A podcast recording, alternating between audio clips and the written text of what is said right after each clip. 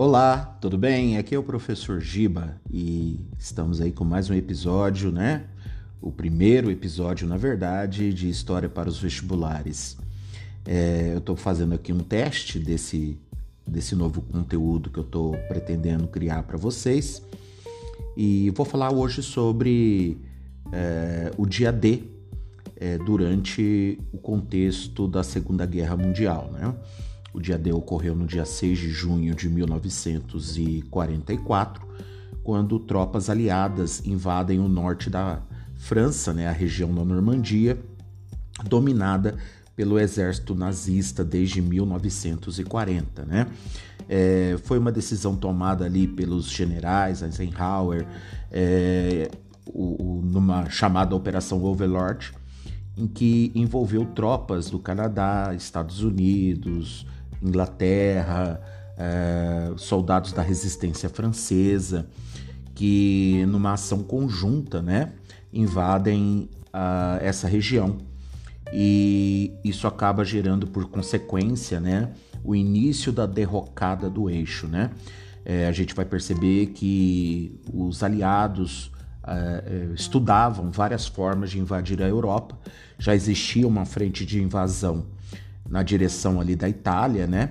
Pelo próprio exército americano, com a ajuda do exército brasileiro também, da Força Expedicionária Brasileira e da Força Aérea Brasileira.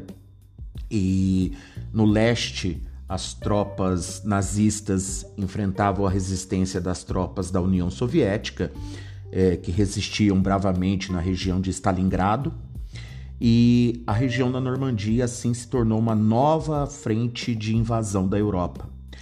É, consequentemente, em, em, poucos meses, né, a Alemanha nazista já tinha é, sido combatida e no dia 5 de maio de 1945, né, os alemães assinam a rendição, fazendo com que os aliados acabassem retomando ali todo uh, toda a Europa e o final da Segunda Guerra Mundial gera várias consequências para aqueles que é, participaram do regime nazista, que fizeram parte é, da solução final, que foi a morte de milhões de judeus nos campos de concentração.